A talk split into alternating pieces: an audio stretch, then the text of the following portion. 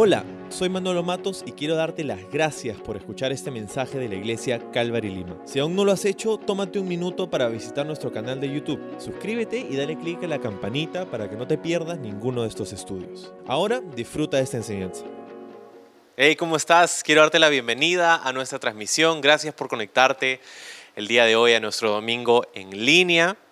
Estoy tan contento de poder continuar a través de esta forma virtual los estudios de la palabra de Dios, que creo que están siendo de mucha bendición, sin duda para mí, espero que para ti también. Ah, estamos viendo nosotros a través del libro de Hebreos, estamos tomando nuestro tiempo a través del capítulo 11, que ha sido descrito como el Salón de la Fama de la Fe. Así que estamos yendo paso a paso. Eh, el título para el día de hoy, el estudio del día de hoy es Cuando Dios te prueba cuando Dios te prueba. Eh, vamos a empezar ese tiempo orando y vamos a nuestro estudio en el capítulo 11 del libro de Hebreos. En el versículo 17 es donde vamos a empezar, pero vamos a orar. Señor, gracias por darnos la oportunidad de estar aquí reunidos. Gracias por darnos tu palabra.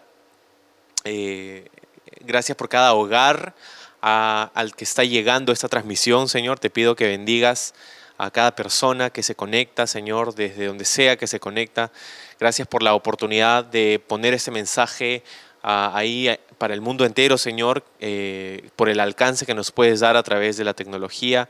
Te agradecemos por tu palabra que quieres usar en este tiempo para hablar a nuestros corazones. Bendícenos en el nombre de Jesús. Amén. Amén, amén.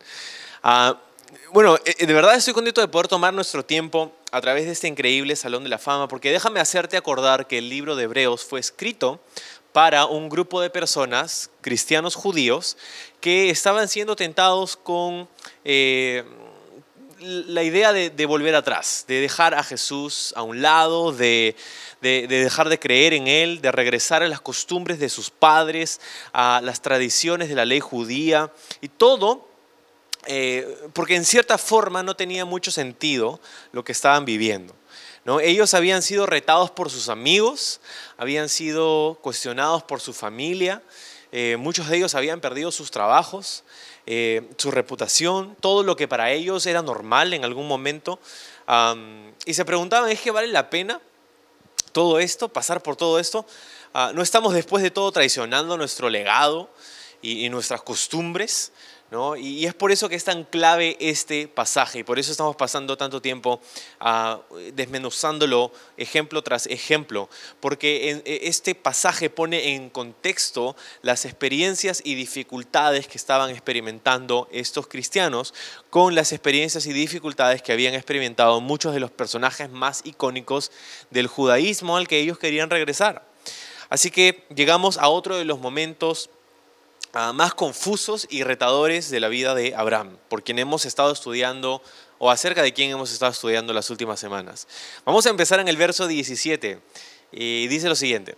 Dice, fue por la fe que Abraham ofreció a Isaac en sacrificio cuando Dios lo puso a prueba. Abraham, quien había recibido las promesas de Dios, estuvo dispuesto a sacrificar a su único hijo Isaac. Aun cuando Dios le había dicho, Isaac es el hijo mediante el cual procederán tus descendientes. Abraham llegó a la conclusión de que si Isaac moriría, Dios tenía el poder para volverlo a la vida. Y en cierto sentido, Abraham recibió de vuelta a su hijo de entre los muertos. Entonces, es un pasaje increíble y como te decía, el título de nuestro estudio es Cuando Dios te prueba. Eh, aquí encontramos una de las cosas más difíciles, eh, quizá la más difícil, de las cosas que experimentó Abraham en su peregrinaje, en su caminar con el Señor.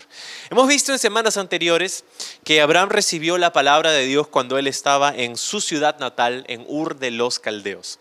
Ahí habiendo crecido, habiendo vivido, su familia eh, tenía un negocio familiar, era la, confección, o era, ellos hacían ídolos de diferentes materiales para venderlos, ¿no? Este, su familia probablemente, definitivamente, ¿no? Era, eran personas idólatras, él también, pero Dios le habló, cortó a través de todo ese ruido, a través de todas las cosas que estaba viviendo, y, llegó la palabra de Dios a Abraham, quien le dijo, quiero que salgas de tu tierra, quiero que dejes a tus padres, quiero que dejes tu comodidad y que emprendas este viaje hacia un lugar que no conoces y que de hecho no te voy a mostrar hasta que hayas salido. Ah, Dios le dijo que quería bendecirlo, pero eh, esto implicaría varios, varios retos y varias dificultades. Dios quería darle una prole, quería darle familia, ah, quería exaltarlo como padre de muchedumbre, ah, como padre de muchas personas, y quería usarlo en última instancia para que todas las familias del mundo entero sean bendecidas en su linaje. Estas son las promesas de Dios para Abraham, ahí en Ur de los Caldeos. Y contra todo pronóstico, Abraham sale de allí ah, y, emprende este viaje al que Dios le dijo que, que quería que vaya con su mujer, con algunas personas y dejó todo lo que conocía para ir a esta tierra, la tierra de Canaán, la tierra de la promesa. Pero la promesa no llegó tan pronto como él lo hubiera esperado. A la promesa de su familia. Abraham y Sara no tenían hijos cuando salieron de Ur de los Caldeos y por varias décadas después de que salieron de Ur de los Caldeos, tampoco tenían eh, la capacidad de poder concebir. Eh, entonces pasaron décadas de esterilidad en el vientre de su esposa Sara y décadas de vivir en carpas, en ciudades que los miraban a ellos como si fueran extraños, porque verdaderamente lo eran. Hasta que finalmente, después de mucho trajín y de muchos retos y de muchos errores también de parte de Abraham como de parte de Sara, Dios les dio la oportunidad de concebir, de recibir a su tan esperado hijo cuyo nombre es Isaac. ¿no? Isaac. Al cuán bendecidos se hubieran sentido Abraham y Sara al poder recibir en sus brazos finalmente a su hijo, al hijo de la promesa, al hijo que tanto esperaban. ¿Puedes imaginarte lo que, lo que significó para ellos recibir a Isaac? El convertirse en padres primerizos alrededor de sus 100 años de edad. Qué alucinante y qué emocionante. Hace cuatro años, mi esposa y yo nos convertimos a nuestros 26 años de edad en ah, padres por la primera vez. Ah, ya teníamos cinco años de matrimonio y ah, pensábamos que estábamos listos. Por lo menos es lo que creíamos. ¿no? Pero es que nada, creo que nada te puede preparar para funcionar con dos o tres horas de sueño por meses, todos los días llantos y pañales y rutinas y tanta ropa sucia por lavar. ¿no? Este, ser padres es ah, uno de los retos, quizá el reto más complicado, más difícil, pero con mayor recompensa ah, para nosotros, para los padres. ¿no? Con todo, nuestros hijos son nuestro mayor gozo. y, no tenía idea de cómo, cómo convertirme en padre iba a cambiar mi vida. Ah, sabía que muchas cosas iban a cambiar, como las cosas que mencionaba hace un rato, pero internamente, ¿no? Internamente hay algo que, cambia en, un padre, en una madre, al, convertirse pues, en, padres, ¿no? una persona al convertirse en padres.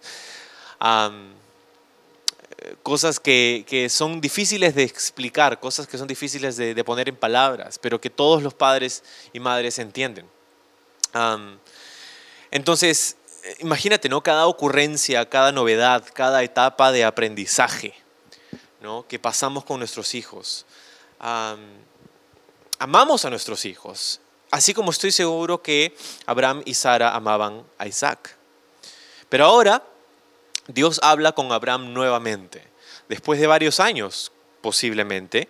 Ah, viene la palabra de Dios a Abraham y después de un tiempo de haber disfrutado, después de varios años de haber disfrutado ah, de, su hijo, años maravillosos, llenos de risa, después de todo el nombre de Isaac significa risa, ah, donde han aprendido juntos, han crecido juntos, han casado juntos, han cocinado juntos, ¿no?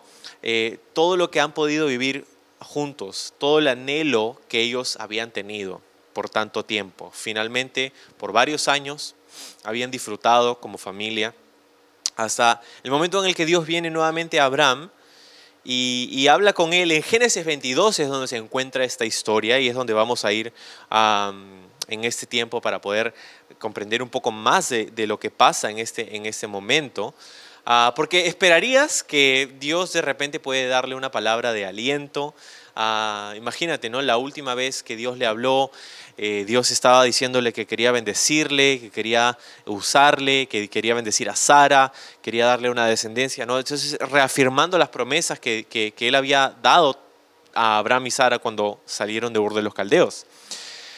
Entonces, ahora en Génesis 22 han pasado varios años, Isaac, eh, hay, varios que, dicen que Isaac ya estaba crecido, no era un niño, eh, Isaac en ese tiempo, entonces habían pasado probablemente décadas ah, en las que habían crecido como familia Abraham, Sara e Isaac. Entonces en Génesis 22 dice esto, imagínate, ¿no? Después de un tiempo esperamos que Dios pueda venir y darle una palabra de ánimo, una nueva promesa, no lo sé. Pero de hecho la palabra que Dios le va a dar a Abraham en ese momento es algo que quizá él nunca se hubiera imaginado.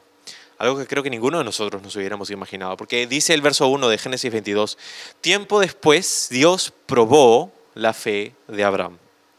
Ah, y este es un versículo que no queremos escuchar, que no queremos, ah, no, queremos pasar mucho tiempo pensando en esto. De hecho, cuando te dije el título de nuestro estudio el día de hoy, ah, de repente mm, este, no sé, no nos causa mucha emoción, ¿verdad? El saber que Dios puede probar nuestra fe.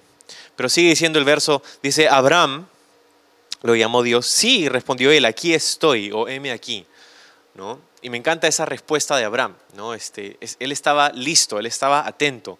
Cuando Dios lo llama, así como la primera vez en Ur de los Caldeos, Dios lo llama, Dios le habla y Abraham dice, sí Señor, aquí estoy. Había una, predisposición que creo que es la que nosotros debemos tener para con el Señor. ¿no? Es la misma predisposición que encontramos en Samuel, ah, la persona, el profeta, el siervo de Dios que usó para, para traer al primer rey, o no al primer rey, pero al rey David, ¿no? después de Saúl. Es... Es la misma predisposición que encontramos en los profetas del Antiguo Testamento, en Isaías, en Jeremías. Señor, aquí, aquí estoy, ¿no? E, aquí estoy. Ah, es la misma predisposición que encontramos en los discípulos cuando Jesús los llama. Y es la misma predisposición que Dios quiere que haya en tu corazón, eh, en, el mío. ¿no? Que cuando Dios nos habla podamos estar atentos y podamos querer escuchar su voz. Verso 2 dice, toma tu hijo, tu único hijo, mira ese, ese lenguaje, que es bastante sugestivo, de repente hasta te suena familiar. Sí, sigue diciendo Dios, a Isaac, a quien tanto amas, y vete a la tierra de Moriah. Allí lo sacrificarás como ofrenda quemada sobre uno de los montes, uno que yo te mostraré. ¡Wow! Totalmente inesperado este, e, e, esta, esta palabra, ¿no? Totalmente inesperada. O sea, le dice, Abraham está ahí pendiente, escuchando, Señor le ha hablado después de mucho tiempo, no sabemos cuánto tiempo ha pasado desde la última vez que Dios le ha hablado claramente, ciertamente no creo que es algo que ha pasado todos los días, ah, así que Dios, Dios le habla y Abraham está atento, sí, qué bueno poder escuchar la voz de Dios nuevamente, gracias Señor por visitarme, estoy atento para escuchar lo que quieres decirme y de pronto Dios le dice, toma tu hijo, sí, mi hijo, claro que sí, ah, tu único hijo le dice, y nosotros sabemos que no era su único hijo porque conocemos acerca de Ismael, pero en el capítulo anterior de Génesis Dios ha desterrado a Ismael de alguna manera. Dios va a bendecir a Ismael, pero separado de Abraham. Em, y le dice tu único hijo, y me parece sugestivo el lenguaje de, por varias formas, por varias cosas. Primero, porque no era su único hijo, entonces quiere decir pues que Dios reconocía el hijo de la promesa, no el hijo de sus esfuerzos carnales por hacer cumplir su promesa. Y gracias a Dios que no reconoce, ah, porque Él no reconoce nuestros esfuerzos carnales y nuestros errores y pecados son, son perdonados por Él. entonces, Dios reconoce el, hijo de su promesa. A Isaac lo llama por nombre, a quien tanto amas, le dice. y cada cosa, cada, cada frase que va apareciendo en, la mente de Abraham, que va escuchando de parte de Dios, es, e, e, es, como, una, es como un que va llegando a un, a un clímax horrendo, ¿no? a, un momento eh, espeluznante. ¿no? Tu único hijo, sí, Isaac, sí, risa se llama, gozo, sí, a quien tanto amas, sí, claro que sí. Y vete a la tierra de Moria, ok, pero dice después, allí lo sacrificarás como ofrenda. No solamente como ofrenda, sino dice como ofrenda quemada sobre uno de los montes que yo te mostraré. No puedo creerlo. Y probablemente Abraham tampoco podía creerlo. de hecho, en este versículo 2 aparece por primera vez en la Biblia la palabra amor. Es alucinante porque eh, no es un amor de, de, esposos, no es un amor de amigos o hermanos, es un amor de padre por un hijo. El amor de un padre por un hijo. Y es sugestivo porque todo el amor que existe, todo amor que hay en el planeta, surge o nace de este amor que hay entre el padre y el hijo. Entre Dios Padre y Dios Hijo. Tu único hijo Ah, eh, dije que esto te puede sonar familiar porque en el Nuevo Testamento encontramos en los Evangelios que, de hecho, la primera vez que aparece la palabra amor en el Nuevo Testamento, en los Evangelios, tanto en Mateo como Marcos y Lucas, es donde Dios está diciendo en el momento del bautizo de Jesús, este es mi Hijo amado, en quien se complace mi alma. Eh, es la primera vez que aparece. y en Juan nos dice, eh, la primera vez que aparece la palabra amor en el Evangelio de Juan es cuando, es cuando Dios eh, dice en el capítulo 3, porque de tal manera amó Dios al mundo, que ha dado a su Hijo unigénito para que todo aquel que en él crea no se pierda, sino tenga vida eterna. ¿No? Entonces, ah, bastante sugestivo este lenguaje milenios antes de la venida del Mesías.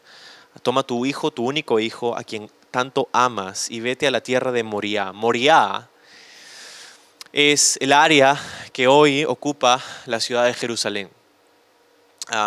el monte Sión, la ciudad de Jerusalén, el monte del templo.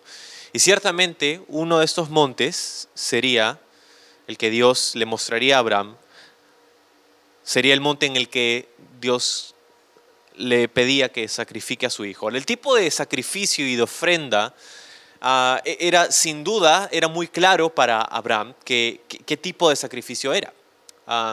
Ofrenda quemada. Definitivamente no tenemos todo el detalle que tendríamos más adelante cuando venía la ley de Moisés sobre el tipo de sacrificios que Dios requeriría, los sacrificios animales.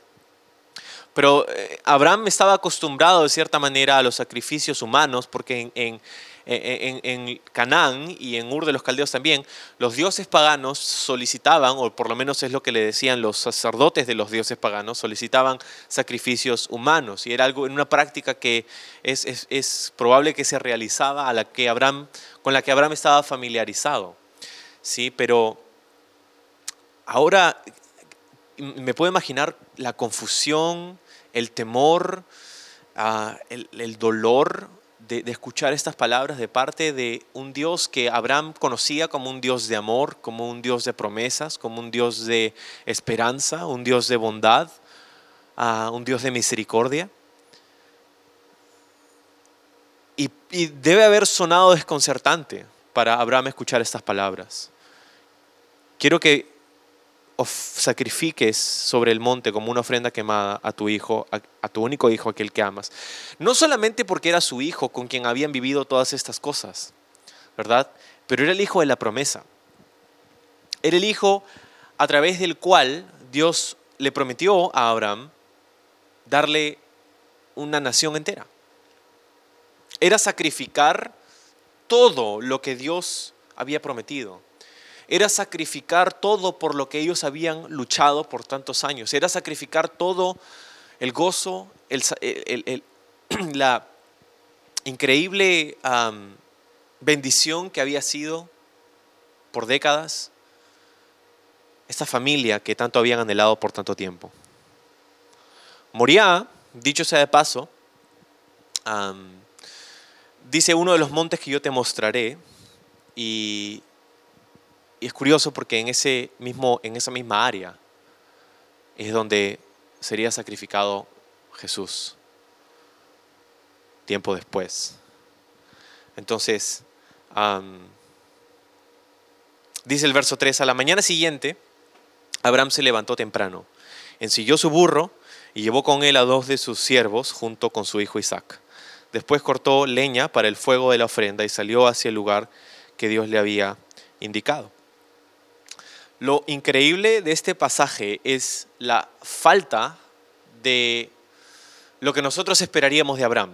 como una respuesta de duda, como, como un cuestionamiento, como una negativa de parte de Abraham hacia Dios, diciéndole, Señor, pero ¿cómo puede ser que tú me estás pidiendo esto? Y no, no encontramos a Abraham diciéndole, ni quejándose, ni negándole a Dios lo que él le había dicho, que me parece alucinante. Pero dice simplemente que fue a la mañana siguiente. Y me puedo imaginar que esa noche fue quizá la peor de las noches. que Abraham no sé si durmió para nada durante, durante esa noche, pero lo que vemos aquí es que él se sometió, él no cuestionó, él no dijo, Señor, no puede ser, no le dijo nada, simplemente fue y lo hizo. Fue y salió. Llamó a su hijo, cortó la leña. Dice, al tercer día de viaje, Abraham levantó la vista y vio el lugar, de, eh, vio el lugar a la distancia.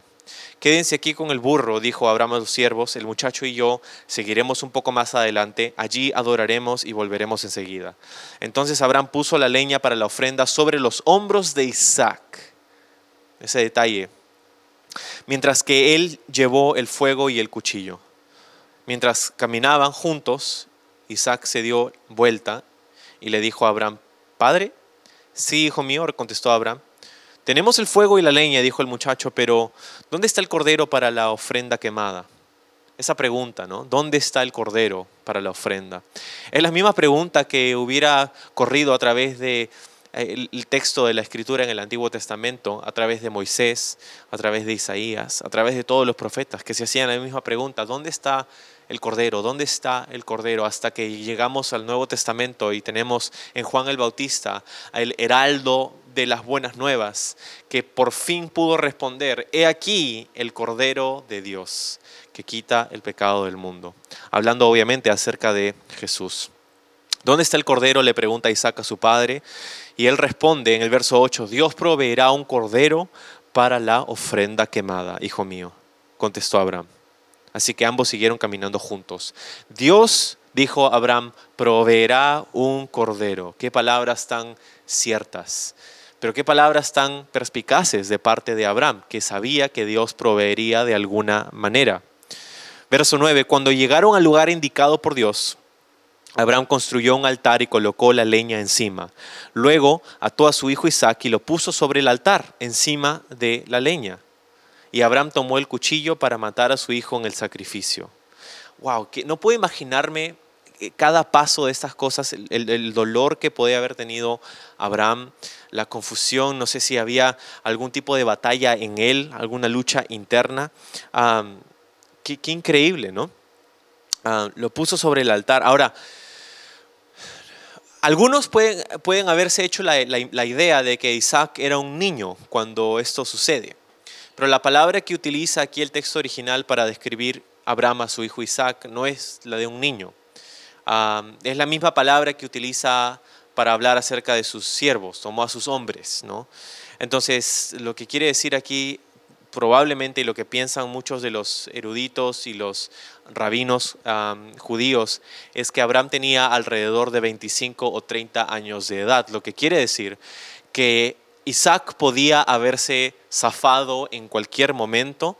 Un hombre de 30 años podemos asumir que es mucho más veloz y mucho más fuerte y robusto que un hombre de 130 años, como era el caso de Abraham en este momento. era la razón por la que él podía cargar la leña del sacrificio sobre sus hombros y llevarla hasta el monte donde Dios le mostraría. Pero también es sugestivo porque encontramos aquí que si Isaac se quedó allí, él pudo haber detenido el sacrificio en cualquier, cualquier momento, pero no lo hizo, porque se sometió al corazón y la voluntad de su Padre, lo que me parece increíble, una increíble sombra de lo que pasó con Jesús. En el verso 10, Abraham tomó el cuchillo para matar a su hijo al sacrificio. En el 11 dice, en ese momento, el ángel del Señor lo llamó desde el cielo, cuando Abraham tenía el cuchillo listo para sacrificar a Isaac. Abraham, Abraham dijo, sí, respondió Abraham, aquí estoy, nuevamente esa prestitud. Qué increíble poder haber escuchado las palabras de Dios en ese, en ese instante. No pongas tu mano sobre el muchacho, dijo el ángel. No le hagas ningún daño porque ahora sé que de verdad temes a Dios. No me has negado ni siquiera a tu hijo, tu único hijo. Entonces dice, Abraham levantó los ojos y vio un carnero que estaba enredado por los cuernos en un matorral. Así que tomó el carnero y lo sacrificó como ofrenda quemada en lugar de su hijo. Wow. Entonces encontramos que Abraham estaba a punto de sacrificar a su hijo y de pronto escucha nuevamente la voz de Dios y le dice, no lo hagas. Y aquí es esta, frase, esta palabra de Dios, no lo hagas, debe haber sido lo más satisfactorio, lo más, el alivio más grande que Abraham pudo haber encontrado en todo su tiempo de vida, en toda su vida, en la vida entera de Abraham. Estas palabras fueron las que le trajeron, yo creo, más aliento que cualquier otra cosa que ha vivido antes o después. Qué increíble, ¿no? Ah, no lo hagas. Y aquí encontramos también que Dios se distancia, se diferencia de el concepto de, Dios pagano que tenían en, su mente la mayoría de personas en el día de Abraham. Dios no requería un sacrificio humano. Esta, acuérdate que el pasaje empieza diciendo que Dios probó la fe de Abraham. Esta era una prueba para la fe de Abraham. Tomó el, el, el, carnero y lo sacrificó como ofrenda quemada, dice en el verso 14, Abraham llamó a aquel lugar Yahvé Jireh, o Jehová Jireh, que significa el Señor proveerá. Hasta el día de hoy la gente todavía usa ese nombre como proverbio, en el monte del Señor será provisto. Ah, esto es lo que, lo que pasa con, con, Abraham y la fe de Abraham es, es probada y Dios, ah, Dios tenía un plan en medio de todo esto, ¿verdad? Dios ya sabía eh, lo que iba a, ocurrir, pero necesitaba probar la fe de Abraham. Hay muchas cosas para aprender ah, de todo esto nosotros, ¿no? Y, y me parece alucinante que el momento central y más icónico de la vida del patriarca de los judíos es una sombra casi perfecta de las mismas verdades que estos cristianos, los, lectores originales del libro de Hebreos, uh, estas, estas, verdades que ellos querían dejar ir. ¿no? Eh, entonces, dice en nuestro texto de vuelta en Hebreos que Abraham tenía una confianza en Dios tal que de alguna manera, dice, ¿no? Eh, recibió su hijo de vuelta, ¿no? Eh, en el verso 19 dice, creyó que Dios tenía el poder para volverlo a la vida. En cierto sentido, Abraham recibió de vuelta a su hijo entre los muertos, ¿no? Y, en el texto que hemos leído en Génesis 22 dice que fue después de tres días que llegó al lugar y se hizo la ofrenda y la, imagen es increíble porque en el corazón, si bien es cierto, Isaac no estuvo muerto, en el corazón de Abraham estaba muerto desde el momento en el que él recibió la palabra de Dios y, decidió Abraham obedecerla. Y fue al tercer día que caminó con su hijo de vuelta hacia el campamento, después de haber pasado a este monte Moriah, que dicho sea de paso es el monte el, monte del sacrificio, el monte Moriah, es la parte más alta de, esta, de este conjunto de, de montes que, conforman esta región. Y el día de hoy, este monte es conocido como el Monte de la Calavera. Ah, en los tiempos de Jesús era conocido como el Monte de la Calavera o Gólgota o el Monte del Calvario. Es ahí donde fue sacrificado Jesús. Es muy probable que el mismo lugar donde fue ofrecido Isaac fue el lugar donde fue sacrificado Jesús.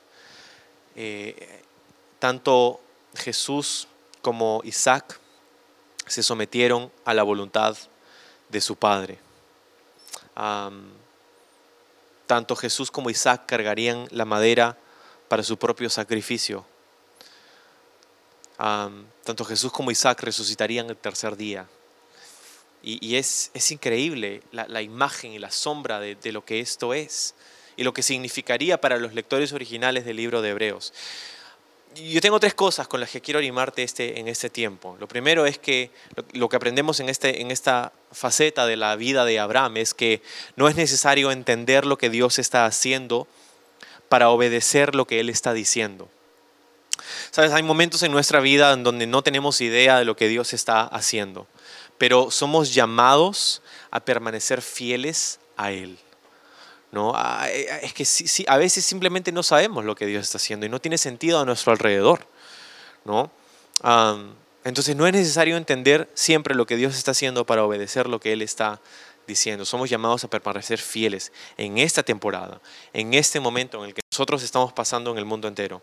Lo segundo que quiero decirte es que nuestra fe no está en la promesa, sino en el que promete. Y es una diferencia sutil pero importante. Porque las promesas de Dios permanecen aun cuando nuestro mundo es sacudido. Confiamos en la promesa, claro que sí, pero la razón por la que podemos confiar en la promesa es porque hemos conocido al que promete. Conocemos al que ha hecho la promesa y por eso podemos confiar en la promesa, porque una promesa es tan válida como aquel que promete. ¿No? Todos tenemos amigos y decimos, eh, escuchamos de repente de, alguna persona, un conocido, oye, te prometo esto, pero nosotros conocemos a esa persona, entonces sabemos que la promesa de esa persona en realidad no sirve, no vale. Pero también hay otras personas en nuestra vida que cuando nos dicen, te prometo esto, te, nos, confían su palabra, sabemos totalmente, claro que sí, por supuesto, eh, necesito todo lo que quieras, porque sabemos y confiamos en esa persona y confiamos que esa persona cumple su palabra. Y lo mismo es cierto del Señor. Nosotros no confiamos en la promesa necesariamente, porque en este caso Abraham, la promesa que Dios le había dado estaba a punto de ser quitada de sus manos, pero la razón por la que creo que Abraham pudo hacer esto con tanta prontitud y tanta predisposición es porque Abraham no había puesto su confianza en la promesa, había puesto su confianza en el que promete. Y eso es importantísimo para nosotros en este tiempo también. ¿no?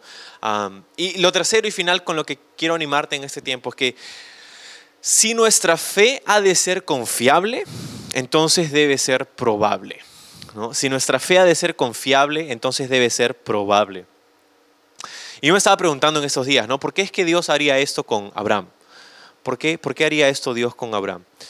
Y, puede a veces parecer cruel, pero acuérdate que esta es una prueba, una prueba de Dios para Abraham.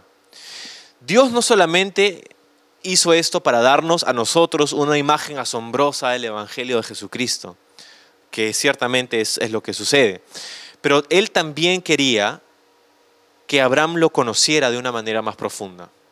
Sí, creo que parte, gran parte de la razón por la que Dios hace esto, particularmente en la vida de Abraham, en quien, está, en quien están los, inicios del Evangelio, ¿verdad? Eh, él es el origen de, de este linaje en el que vendría Jesús tiempo después.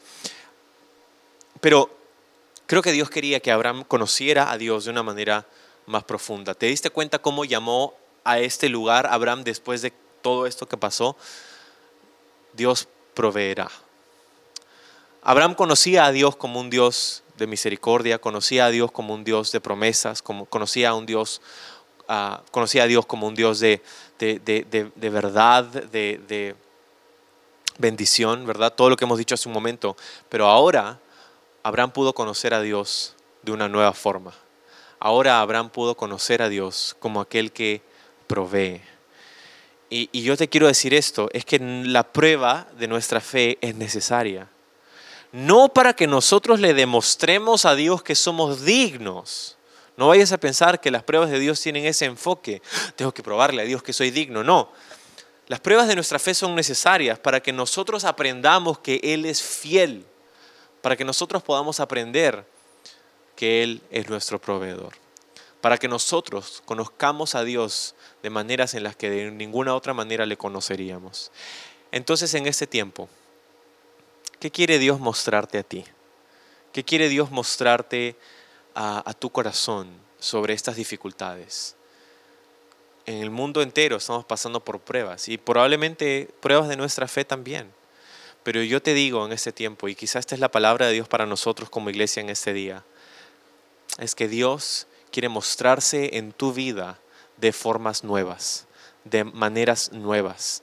Quiere que tú conozcas algo más acerca de Él, pero para hacerlo necesitamos estar atentos a su voz, necesitamos venir con expectativa y con predisposición para obedecer lo que Él nos ha dicho. Y de esa manera, aunque pasemos por dificultades y las más dolorosas y difíciles que podamos pasar a través de esta vida, podemos saber que Él es fiel.